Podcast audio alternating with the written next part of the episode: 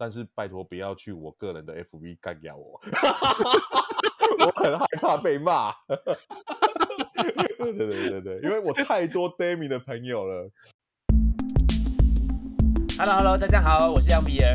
Hello Hello，大家好，我是史蒂文叔叔。你饿了吗？我非常饿，跟我们一起开吃吧。没错，每周五啊，我会跟史蒂文叔叔在开吃吧讨论更多新鲜、有趣、好玩的新闻时事，还有最近啊有哪些有趣的 NFT 项目等等，用更轻松的方式来聊聊币圈的资讯。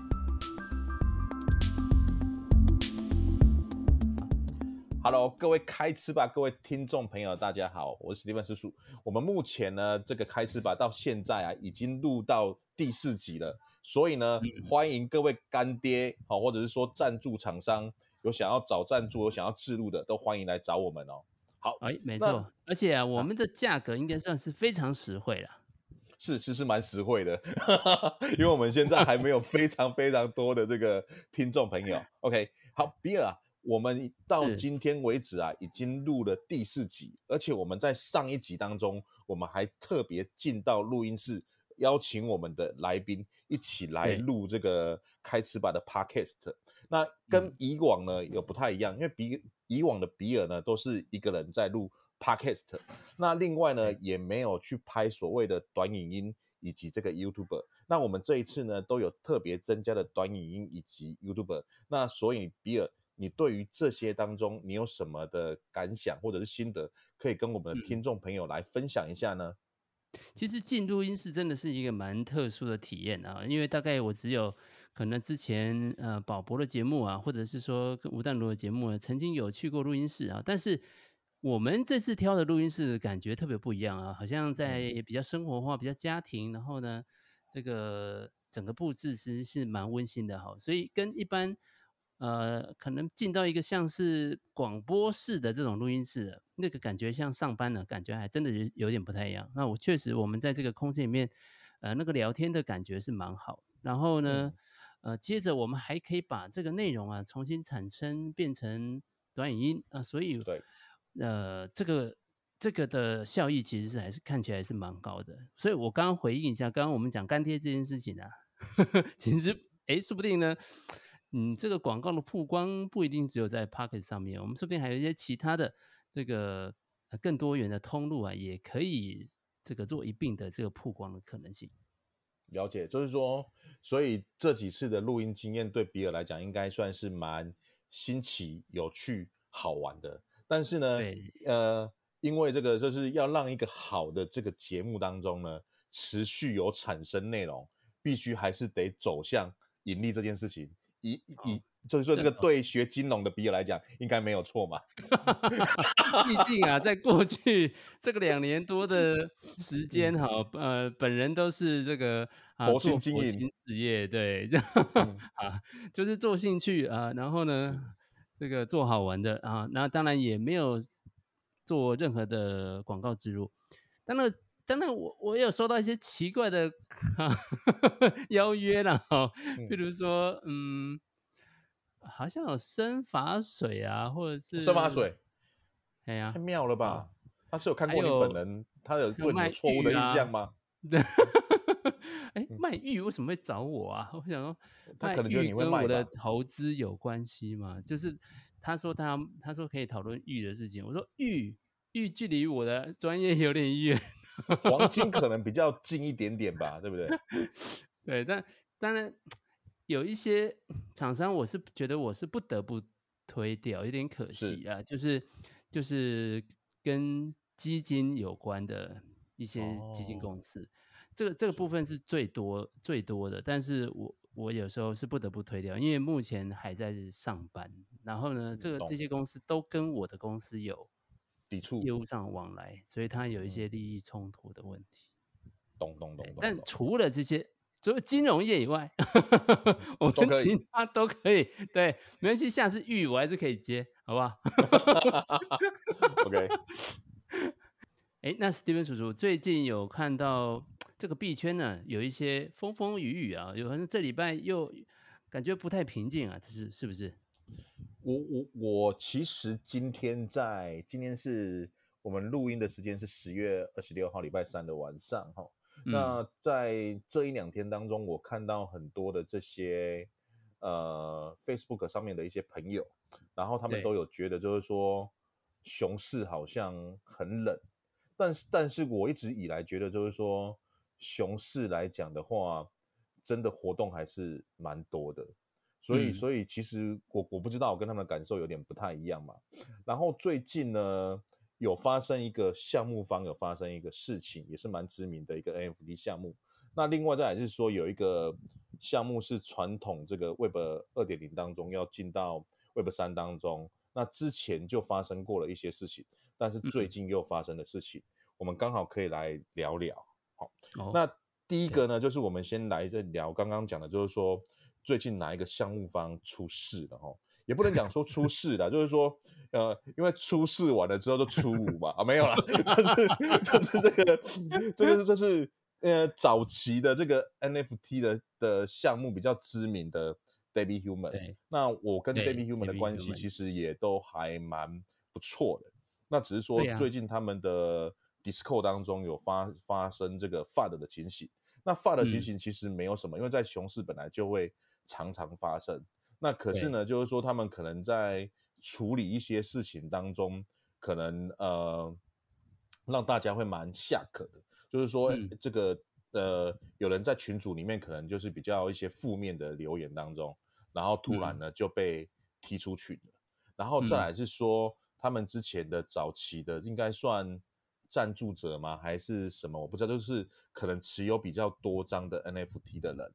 他们好像就是有一个出场的机制，然后最近呢有被大量的这个收购，所以如果你有在 OpenSea 上面看到，就是说，哎，其实有人大量的在买进这个 Debbie Human 的 NFT 哦，所以其实最近刚好就发生了这件事情，这样子。嗯、我对 Debbie Human 也是蛮有感情的，我印象中他应该是我买的 NFT 的第第一张还是？第二张，第二第一支或第二支，我是我是第一张啦，我是第一张。对，是真的是非常非常早。然后我那时候买第一支 Demi Human 的时候，我还买到假的，买到假的，太衰了吧！我在 OpenSea 上，然后我就哎随便就随便搜了一下，然后就那时候还对 OpenSea 的操作不是很熟悉。后来我们都会知道说，啊，你不要随便去搜寻名字，你要从官方的网站里面做连接，你不要在网页上面只用搜寻的。对，后来为什么我们都会一直强调这件事情？因为你真的在 OpenSea 上，你会搜出很多假的 NFT 嘛，对不对？嗯，没有。所以那个时候我，我我其实我第一支 NFT 就是一张假的哦，这个 Demi Human。那现在还在吗？它应该还放在我的那个隐藏的那个资料夹里面。是哦，你可以把它卖卖卖卖掉看看啊，没有了，抓交替。没有了，这样太不道德了，开玩笑。对，啊啊，然后其实那时候我也是抱着新鲜的尝、有趣的意思啊，来做个尝试嘛。那当然，当然后来就认识了 Debbie Human 里面的一些干部吧，啊，然后呢，也去他们的 Discord 上面也做过一次，算是 AMA。所以，其实我对这个项目其实有呃充满了这个算是感情了，所以才会说我在脸书上有看到。新闻的时候，我有点想不明白了，因为当然我后来，嗯、呃，我们后面事情比较多，我就没有那么多时间在 Discord 上面跟他们互动，所以没有 follow 到那么完整，到底发生什么事情。不过我我脸书上也有一个好算是脸书的朋友，所以我不知道他长什么样子，因为他都是用 Demi Human 的头嘛。对，没有错，大家都这样子。对，他好像有人说他叫坦克，对，那他、嗯、他这个状况好像就是说他在 Dis 呃，Discord 上面发了一张黑白的头像的照片，黑白的所有的，欸、他把所有的 NFT 然后集合起来，集合起来，然后把它弄成颠倒，然后就是然后再弄成黑白这样子。对，那是不是这个对某些人来说，他有点触眉头？还是对，就是可能比较不尊重的感觉啦。但是我觉得应该是说，据我侧面上的了解，就是说这些的。早期的大量的持有者当中，其实投入了非常多的一个心力。嗯、这个我觉得我能体会，就是说我对了一个项目当中，可能我付出了那么多，然后可是换来的当中，就是这个吴宗宪的一首歌嘛，金星我抓紧，我就你这样子金星我抓紧，我想 可能真的是他们会有这样子的感觉啊。所以我觉得，但我人都会这样子的一个感觉嘛，就是说我我付出了那么多，然后会希望有一些获得，可是我得到的这个回馈，然后居然是这样子，对，嗯哼，他这个得到的，所以过程当中是。呃，当然，呃，各方的解读不同啦。当然，有些他也是为了项目好嘛，所以他可能就有一些建议啊，嗯、或者是有一些想法。但是这个想法建议可能没有被采采用，或者是说没有被接受吧。啊，我看到的文文字里面大概他们有有在十月六号的时候有做一场这个 Demi Pass Call。那 Demi Pass Code 呢？是只要持有三张以上当中就可以来来来做一些呃，之前可能有一些活动啊，或是干嘛的。然后有做了一场 AMA，嗯，然后里面在 YouTube 上面有上传。然后我大概也听了一下啦，就是说，那就由这个 David Human 的 Founder，然后来统一回他们的一些问题当中。那有一些人，但是但是我觉得本来就是说。站在项目方的立场，他其实他会觉得，就是我已经回答你的问题，但但是我觉得在听的人当中会觉得你没有回答到我的一些问题，那或者是说你可能是用一些、嗯、呃官腔哦，或者是说什么样的方式，可能就是没有他们想要听的一个答案吧。那当然就是说，我觉得这件事情当中就由大家，因为我没有我我没有听了，是是意思是呃他们的诉求会是什么？你有听到这一点吗？诉求，其实我讲实在话，因为我大概就是快速的跳过听过这样子，没，因为我真的，因为它的总共有两个多小时，我没有、哦、我没有那么长的时间，但是我大概快速的听过，其实我觉得有很多，比如说，呃，目前它跟道，跟道的这个路线有关，我觉得好像有，其中有一个点是这样子，就是说。目前好像接下来要经营的方向好像不是往道的方向，然后会觉得他们好像就是用这个 Web 二点零的方式。那另外就是说、嗯、Demi 他们好像要有成立公司。那有人他们好像问就是说 Demi 他们不应该成立公司，因为公司的董事长是挂他们的 Founder 之类的，他们觉得应该要分开。嗯、然后可能还有很多很多啦，就是我觉得因为里面真的太多了，我觉得听不完，因为我真的也就是也没有那么多的时间去。呃，一一过滤，然后跟听这些东西，而且因为我觉得我跟你的状况是一样嘛，就是因为我们本身都有其他的工作，或者是说其他的一些项目当中要经营。那虽然说 Demi 他们是我第一张入手的 NFT，然后而且前一阵子有也有跟他们有蛮多的互动，然后跟这个这个合作哦。那但是就是说平常在 Discord，因为 Discord 的讯息真的是多到爆炸，可能也没有太多的时间参与。所以我觉得在这个部分当中，我们可能就看的事情的角度，可能就会跟他们这些比较呃长期持有，以及就是说可能花很多时间在里面投入的人的一个角度当中，可能会不太一样这样子。对，不过这里我觉得我们都在币圈的时间也这么长，其实可以对另从另外一个角度来想一下，就是说呃，你觉得用一个所谓的道的形式啊，一开始的当然可能有这样子的想法啊，就是说用一个。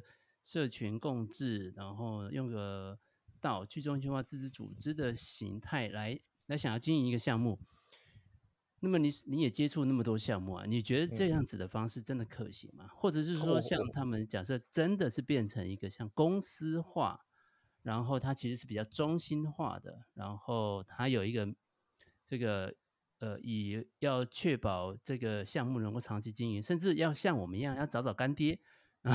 找找赞助啊，创造收入，那当然他就会比较偏向中心化。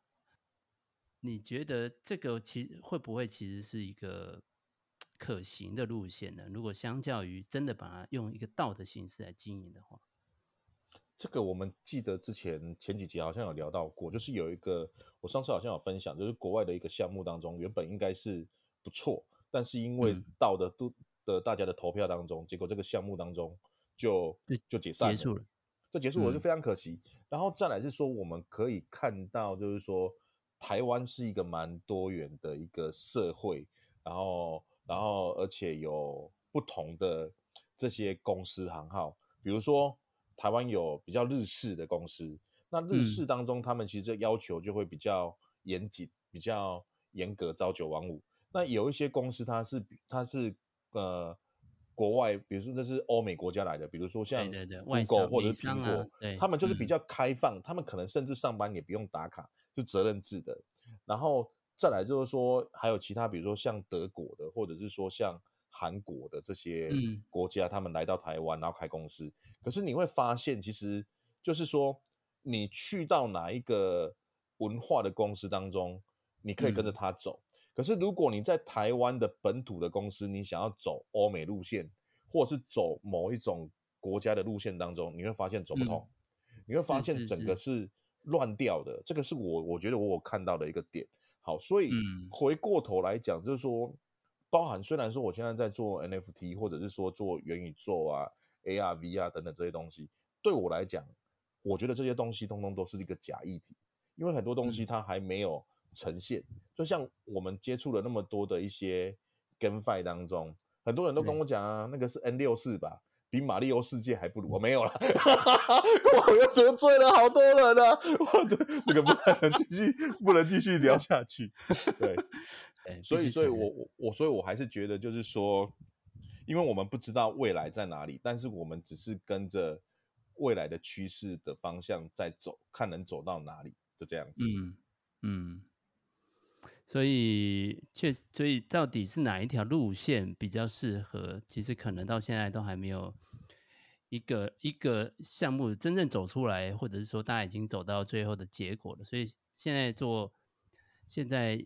都很难说是谁对谁错了哈，没没错没错没错，就是我觉得持持一个比较持平的一个立场当中，就是说，我觉得很多事情，因为 Demi 才不到一年的时间，然后其实他们讲就是说，以项目方来讲的话，他们其实是要走十年这个东西，现在才第一年嘛，所以很多东西看不到。但是我觉得就是说，站在持有者当中，就是说，其实我花了这么多的时间跟精力。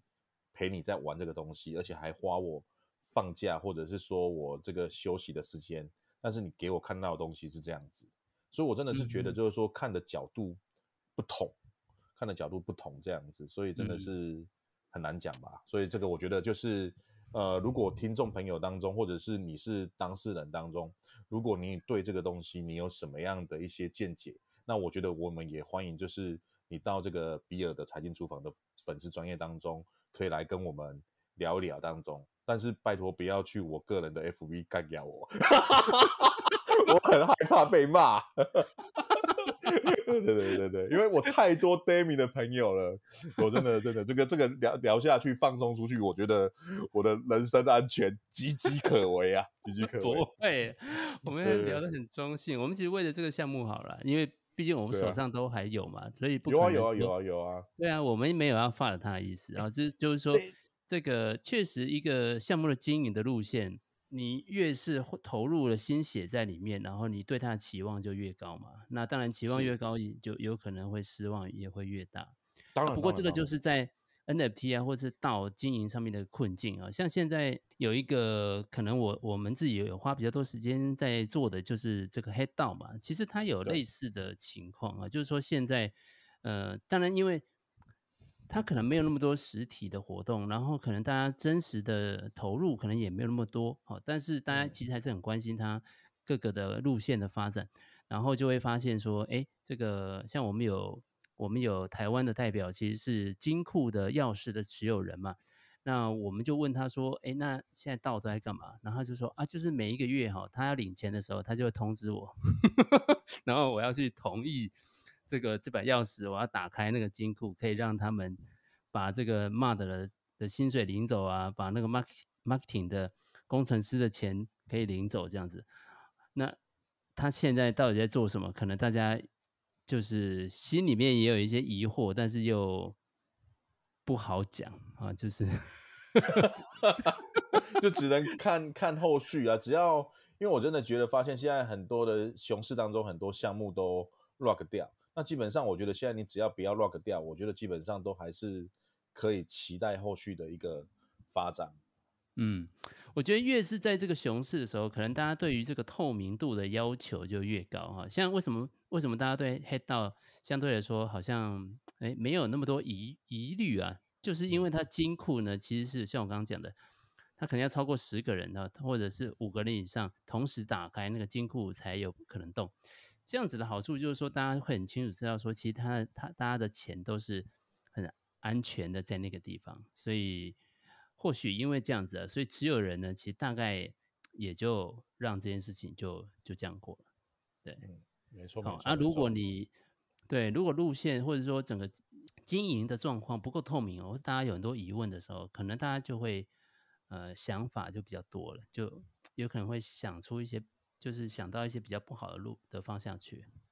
了解。例如我们待会要讲的这个。啊，对啊，我们就下一个，下一个其实就是就方向很糟，方向很糟，刚刚糟，而且你你你好像还有买嘛？应应应该是说，呃，前一阵子非常有名的这个嘟嘟坊，然后他现在就是发现就是呃，Discord 全面禁言，然后就是说、嗯、那这个有问题，然后你就是来跟问律师这样子，然后对，对，所以赋能其实也发生很多的一个状况嘛，因为他好像就是。把它原本的，对，就公就是嘟嘟坊，然后它又分成下面还有另外一个，就是 iParking 的另外一间公司，然后现在就是反正就是就是就对啊，就是他们就是全部都统一客服，然后全部都是关闭嘛，对啊，就是这个样子。嗯、其实他最早的时候啊，这个这个项目算是。我们也可以说，嗯，这个运气不是太不是太好，因为他一开始原本发的不是只有两千张啊，他原本要发更多，然后就因为他合约在 mint 在 mint 的时候出了一些问题，所以最后其实只有大概不到两千张的这个车子被造出来。然后呢，这个被造出来的车子啊，其实就有呃，主要就有几种这个不同的不同的的功能嘛，譬如说有白天用的哈，然后呢有晚上用的。然后还有所谓的永恒网，就是说，哎，永久免费停车，终身免费停车，或者是一年，然后呢是白天晚上都可以用的的这个停车的这个 NFT。当那但是大家光从它五月啊等这个这个命完之后，一直等它什么时候开放使用，就一路等到七月的时候了，好，六月底七月，然后当它开始开始可以停车的同时，大概没。没两个礼拜，他就一个点先，他就先关了一个信义安和，对，啊、对，然后，哎，这个时候啊，他他他其实关这个信义安和的时候，我那时候心里还在想说，哎，这个应该是一个特例的状况，就是它不是一个、嗯、不是一个常态。结果没有想到呢，他关完信义安和之后呢，然后又关世贸，然后又关敦南。然后关延吉、关乔安，所以呢，大概整个台北市东区呢，他陆续撤了。然后他说他他说他有开这个桃园还是台新竹，是不是？还有台南啊，我 我我骂台南吧。对，呃，我我我我其实我最大的对我来说，我觉得最大的。心理冲击，然后就是金钱的冲冲击，其实我觉得可能都不是太多，但是心理冲击比、嗯、比较高。毕竟我们这个做人就是要讲诚信，我对 啊，我也还我也还跟同事们推荐，当时在一个比较低的价钱的时候，哎，就觉得买来我们就可以停世贸啊，哎，这样停两年不是很划算吗？所以其实我还拉了几个同事一起来买这个项目。他们现在应该很恨你吧？我我我跟他们用台原原价台币买回来。我靠！你说大手笔哦！如果他们要的话，哦、我可以用原价台币吧。靠，你这个但是有一些同事就宁愿呢，呃，那世贸没有，他就走走走走走，他就去呃这个敦呃基隆路跟忠孝东路交叉口，呃，已经到了。这个市政府了，呃，市政府捷运市政府站的对面，对是那边还有个站可以停，哦、然后他就他就去停那里，然后每天走走走，我就说，你就你就卖回来给我，没关系。不过他身体健康啊，他他应该很感谢你，就是说你这样子让我多走一些路，这样子，然后原本可能这个年纪有了，这个身体可能也没没在运动，那因为这个买了这个嘟嘟房的 NFT，这可以多运动，这样子也不错啊。是这样子吗？对啊，哎，多走那一些路多健康啊！哎呀，你看日本人多长寿。哎，他就说他没关系，他他继续。我说哦，好吧，但是。我我其实还是心里过意不去，这是自我自己对我自己来说，嗯，嗯，这个项目当然同时也也让我对 NFT 的项目，在这个 这这个嘟嘟房的事件之后，我其实这真正彻底的退出了 NFT 市场。OK，哦，所以后面就开始都不买了这样子。对，当他呃宣布说他撤站，然后八月，然后到。他宣布要回购，嗯的这个消息出来之后，其实我其实对我的信心打击是很大。我从这个时间点之后，我就不再投任何的 NFT 了。我靠，你那你的感觉跟刚刚那个项目有点一样哦，真心换绝情。所以我完全可以理解 我们坦克哥的这个心里面的想法。是是，对不对？是是，对我完完全可以理解。但我们我我其实并没有去说啊，但这个地方我就有那个是八月九月的时候，我还去有去看了一下这个到底 Discord 讨论的的状况。我觉得他们并没有那么这些买的人其实并没有那么酸，也没有多酸。那反而是有人说有有号称他自己说他是内部人，然后呢，他说。很快很多站都会没有，我那时候觉得说怎么可能？嗯，没想到真的发生了，没想到真的发生，所以当然我们就会就会有有很多人现在就会想到比较坏的方向去，就会认为说他是刻意的撤除了比较重要的据点，是，可可是、嗯、可是我觉得这是。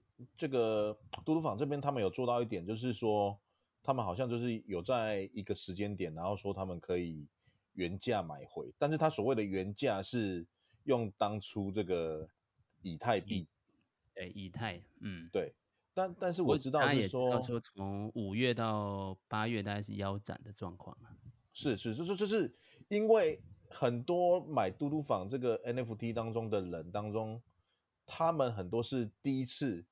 购买这个以太币，用以太币去买这个 NFT，他们并。不知道，就是说以太币它的这个涨跌幅是很恐怖的，因为他们当初好像在进场的时候，嗯、那时候好像是三千，然后到后面可能好像跌到一千五，然后今天是多少？我好像没有看。又弹回来一千五，又弹回来一千五，所以还是一千五，对。所以他们就等于等于觉得就是好像有点腰斩了。对对对对对对，没错没错，嗯，可以留久一点点这样子，可能明年或后年之后，这个以太又涨回来了这样子。我不知道，我，我相信有很多人他这就是要停车啦，对对对啦，对的，真的，他他们就是买这个都是要停车，要帮我买这个东西要干嘛？是不是？对啊，但有一些人会想说拿来出租啊，所以会买更多。嗯嗯，这也是哎、欸，我觉得台湾人是有宣传说可以出租的，所以这一点其实是可能很多人没也是没办法接受。但是现在，嗯、现在到底后面怎么处理？我觉得可能这个，嗯，看后续吧。继续对啊，静观其变。对对对对，继续让子弹再飞回，告诉我们什么什么叫做惊喜啊？反正输这个都。输这个零点几都不算输了哈，真的啊，真的真的真的，因为 输太多了，所以 先先暂时先这个暂缓一下下这样子，看看这个未来区块链，然后币圈当中明后年当中有什么新的东西可以发展。NFT 这一这一块，我看可能最近都是凉凉的这样子。对呀、啊，但有人有人很热啊，有人因为买了新房子，现在很开心。新房子很开心，买豪宅哦。谁啊？就那个跑步的哦，我靠，这大新闻呢？这个可以可以可以，比尔来分享一下这个新闻吗？对啊，那他的这个创办人就是 Jerry 嘛，他算是我有听这个听他们的 AMA 的里面，他算是蛮会讲话，然后呢，这个也很会很懂得去宣传这个项目的一个项项目方了。然后他这最近呢，就是为什么这个新闻会爆出来呢？因为这个房子确实是当地最大的一个豪宅，然后最近成交了。然后后来大家发现说，哎，这个是这个 Stephen 的创办人。然后它整个这个价格呢是在，呃，是一万呃一千五百万的美金，然后是雪梨当地的一个非常大的一个庄园，所以这件事情当然是最早是从雪梨当地的报纸登出来，然后大家后来才发现说，哎，这个谁这么有钱买这么大的房子？结果就是 Stephen 的创办人 Jerry，看好爽哦，对，这个里面是。有远景，有花园、泳池跟这个网球场的占地两千九百平方公尺的这个一个非常大的豪宅，但但是这个项目目前好像也是凉凉的哦，这很惨啊！对，真的要睡公园了。一千五百万美金是现金哦，我靠！对，然后说凉的地方是说，Stephen 还传出说要裁员的消息，哇！对，但但但但他们官方有否认啊。对，但不过就是 在传出裁员的同时，然后看到老板去买了这个豪宅。哎，比尔，我不知道你之前有没有听过啊？像你刚刚讲的跑鞋那么的夯，可是我前一阵子看到啊，嗯、还有人在外面开班授课，然后不知道是收大概五千块还是八千块，然后说保证获利这样子。这个情形你有没有听过？我有印象是说，当时真的是在热门的时候，他们还曾经有集结在大安森林公园，然后呢，就是先呃有上过课的，然后呢知道怎么安装啊，这个钱包啊，然后怎么跑的人，然后还集合，然后一起去跑。我不知道这个是跟你的 那个活动是不是同一个？我我我我我，我不知道是不是同一个，但是你讲的那个东西。我好像也听过，就是说有一群人集合在大安森林公园，但是而且因为那些人很多，所以才大家才会注意到嘛。是，但是我以为是那个所有的 holder 的一个举办的一个线下活动这样子，哦、乍看起来还蛮健康的啦，但是现在看起来可能蛮凄凉啊，不是？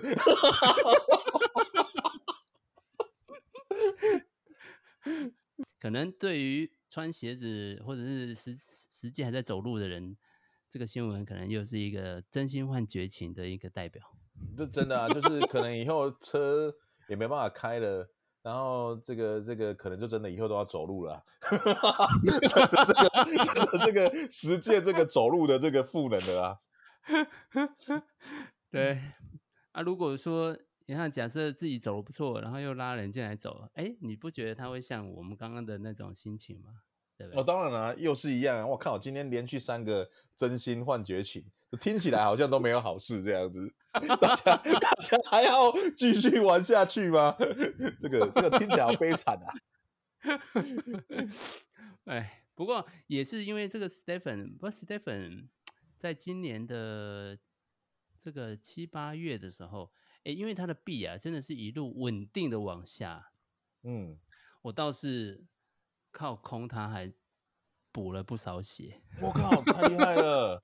那个比尔下次应该早一点跟我们讲，我们大家一起来操作一下。但因为他就一路往下，他真的，然后他偶尔会拉拉一下盘，但是那个那个幅度拉拉拉不起来吧？对啊，他他有曾经有拉一天，呃，一个几个小时之内有拉四十四十几趴的。我靠，哇！然后嘞，可是这个这种这种这种拉法，其实几次之后就会被洗的吧？对，就会被发现说，哎，他是有刻意拉上来，可能要洗掉那个空空单的。但是，哦、对，所以后面要放空的人都会多放很多倍的准备金，或者是杠杆放小，但只要时间拖长，都会赚到钱。了解，懂懂懂。好，就是比尔刚刚我们前面讲了那么多，这个比较。不开心的事情哦。虽然说我们在笑了，但是其实我们内心也在淌血，在哭这样子。哦，对、欸、其实我还我也是有 Steven 买了几双鞋嘞。嗯，但现在嘞没了，还在我同学，还是有同事的手手机里。我靠，这个比尔真的是什么都有买哎，难怪你这个后来真的就是止血了，不能再买下去了。我怕你再 买下去可能会失血过多。好，就是就是我我们来讲一下这个国外的一个项目，讲那个 Atsuki 就好了。Atsuki 他最近就是、嗯、呃有在拍卖他们的那个黄金滑板嘛，而且卖的人其实、这个蛮厉害，这个蛮厉害。对对，对，而且卖的价格真的好像标上去，其实都还是蛮高的。他们有设设计这个九个，然后都是是二十四 K 金的，然后后面就是有画一个龙这样子，要不然。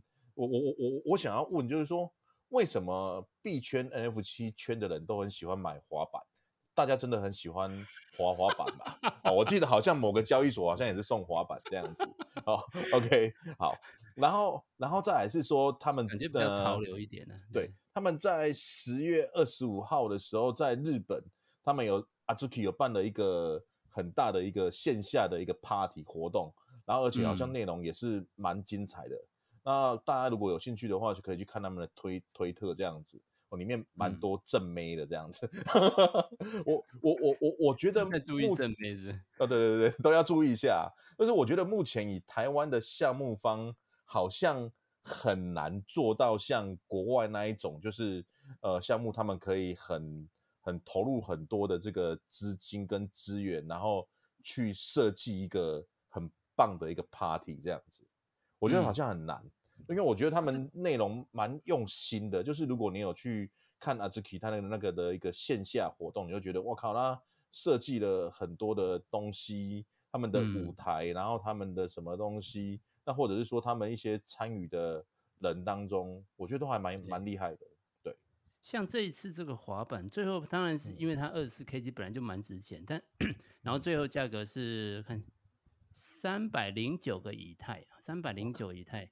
大概有快四十万美金哦，所以真的是而且还而且还价钱，而且很多人去标还不一定买得到。我我记得我看到台湾好像有一个人要标，但是好像也标不到。就是纵使你有钱，你还不一定买得到。台湾 Stake 的老板呢？嘿，哦，对对对对对对对，啊，标不到，这有钱人就买不到。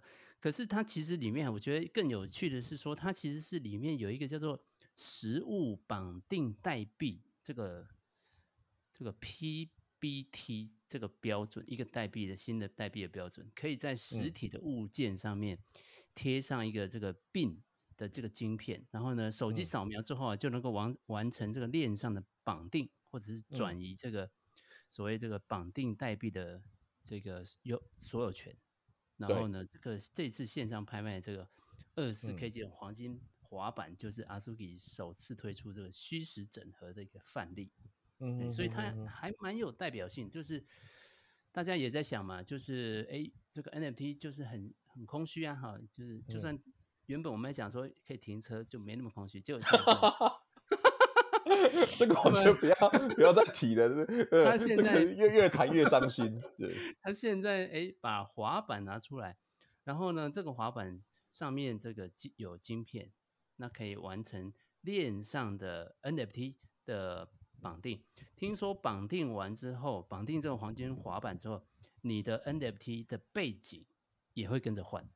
嗯，酷哎，超酷的。后面就会长出黄金的滑板跟龙的造型。是啊，是啊。所以所以看一下，就是说目前台湾的 NFT 项目好像都偏熊市，可是在国外的 NFT 项目好像不太有这种感觉，就是只是小小熊一下。但是强的基本上还是都很强，而且还是不断的推陈出新啊！嗯、我我觉得回到就是今天的一个稍微的一个结尾的部分，就是说，呃，比尔以专业的这个投资金融人来讲，就是说现在算是不管是 NFT 圈或者是币圈的一个熊市当中，那比尔有没有什么建议当中给可以给我们的一个听众这样子？嗯。哎，应该这样讲哦，就是从刚刚的案例里面，各位就会知道呢，这个虽然是金融专业，但是在投 NFT 上面啊，不是太专业。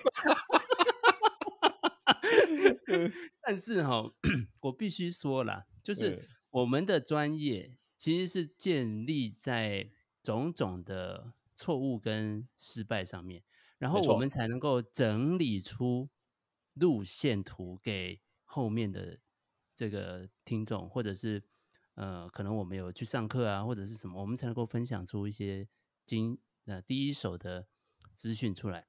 那所以为什么我说我很多项目其实会是试？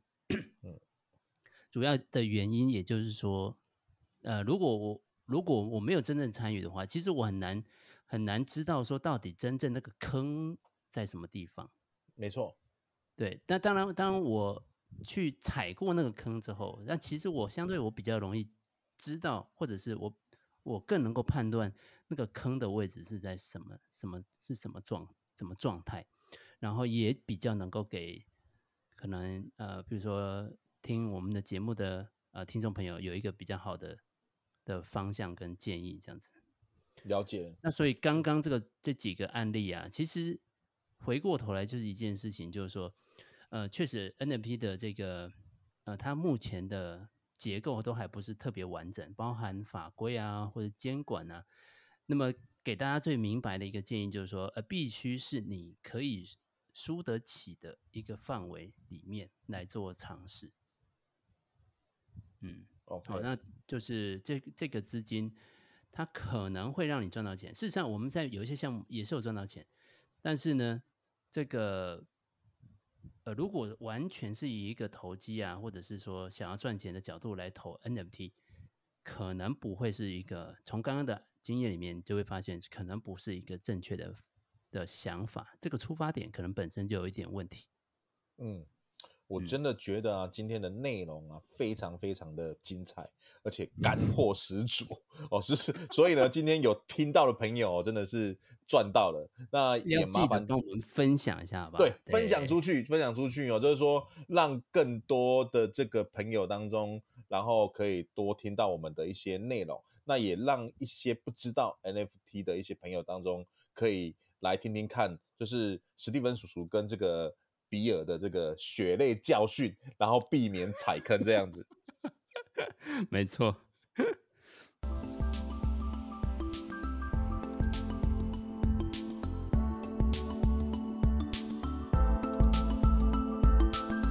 好的，还意犹未尽吗？